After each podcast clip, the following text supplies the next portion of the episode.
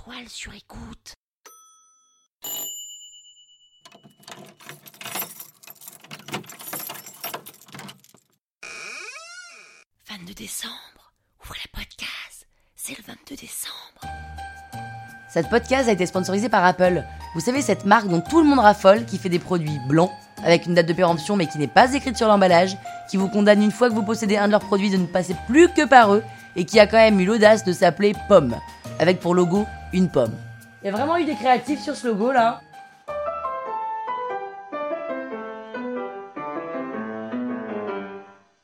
Salut les arnaqueurs, c'est Pépé. Mais bon, je préfère quand même que vous m'appeliez Pénouche. Dans cette 22e podcast du calendrier de l'arnaque, je vais vous raconter la première fois que j'ai découvert que le Père Noël n'existait pas. Sans vous spoiler, je peux vous dire que ce dont je me souviens surtout, c'est ces matins de Noël. En vrai, je suis comme tout le monde, hein. parisienne, 36 ans, et j'ai longtemps cru au Père Noël.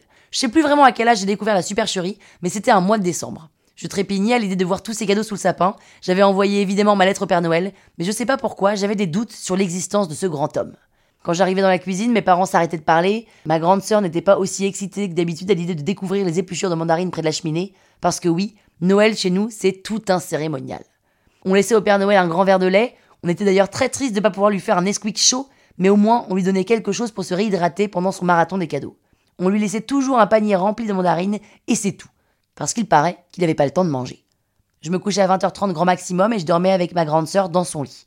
Toute la nuit, on se serait fort dans les bras, tellement on avait peur de le surprendre. En même temps, on en mourait d'envie de le surprendre. Mais s'il nous voyait, il risquait de ne pas nous laisser de cadeaux. On tendait l'oreille pendant au moins une heure et dès qu'on entendait un craquement sur le parquet, on faisait Oh Et puis le bruit disparaissait. Eh bien, figurez-vous qu'on ne l'a jamais surpris. Jamais. On ne se levait pas pour aller aux toilettes, on ne tentait pas le diable, on était pétrifiés.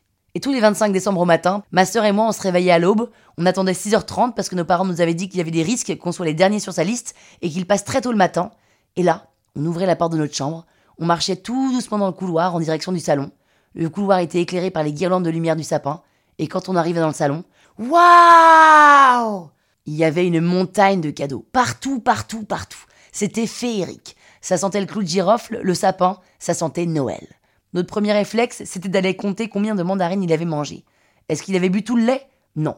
Il en laissait toujours un peu. En revanche, on n'a jamais compris pourquoi il y avait toujours des épluchures de mandarines près de la cheminée et surtout jusqu'à la porte d'entrée.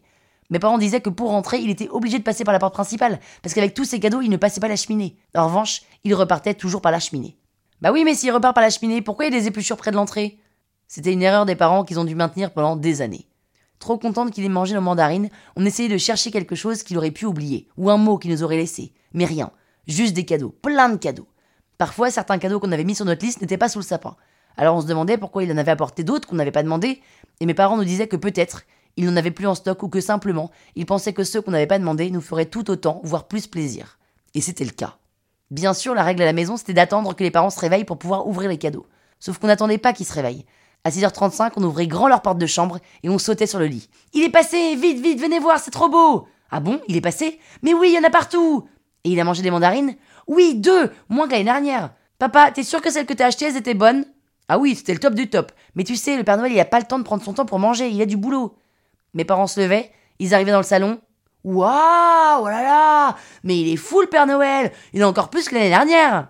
Ma mère allait chercher des paires de ciseaux pour couper les rubans on s'installait par terre et j'étais en charge, parce que j'étais la plus petite, de distribuer les cadeaux à chacun d'entre nous en lisant les noms sur les étiquettes. Le déballage de cadeaux durait environ deux heures. On en ouvrait un, on regardait celui des autres, on jouait avec un qu'on mettait de côté pour en déballer un autre. Et on finissait toujours par un Merci Père Noël en levant la tête vers le ciel. C'était notre bénédicité à nous. Alors oui, à 9 ans, un jour de décembre où je suis sur le lit de mes parents, j'aperçois une étiquette de Noël avec écrit Pénélope dessus. Maman, c'est quoi cette étiquette? Euh, oh, ça doit être une étiquette de l'année dernière, t'occupe. Mais à quoi ça sert, maman, de garder les étiquettes d'une année sur l'autre? T'en fais quoi? Écoute, j'en sais rien, ma puce. Laisse-moi, j'ai des trucs à faire. Maman, est-ce que le Père Noël existe? Ben oui, pourquoi tu demandes ça? Maman, tu mens, le Père Noël n'existe pas. Mais si, il existe. Je file voir ma sœur en courant. Dodo, le Père Noël n'existe pas. Bah oui, je sais, Péné. Mais c'est horrible. Mais non, c'est pas grave. Mais il y aura quand même des cadeaux? Bien sûr qu'il y aura quand même des cadeaux. Toute ta vie, y en aura. Ah bon, d'accord, ça va alors. Alors oui, on ment aux enfants, mais moi je crois que ça vaut le coup. J'ai passé neuf Noëls incroyables. Et c'est aussi peut-être cette désillusion qui m'a donné envie de faire de chaque moment de cette vie un vrai moment. Merci papa, merci maman, et merci Dodo. Je vous aime tellement fort parce qu'en vrai, tout ce que je fais en ce moment, c'est en grande partie grâce à vous. Oh là là, tu nous fais du pathos, Pépé, là. À demain pour ouvrir la 23e podcast de l'arnaque et je vais vous lire ma lettre au Père Noël.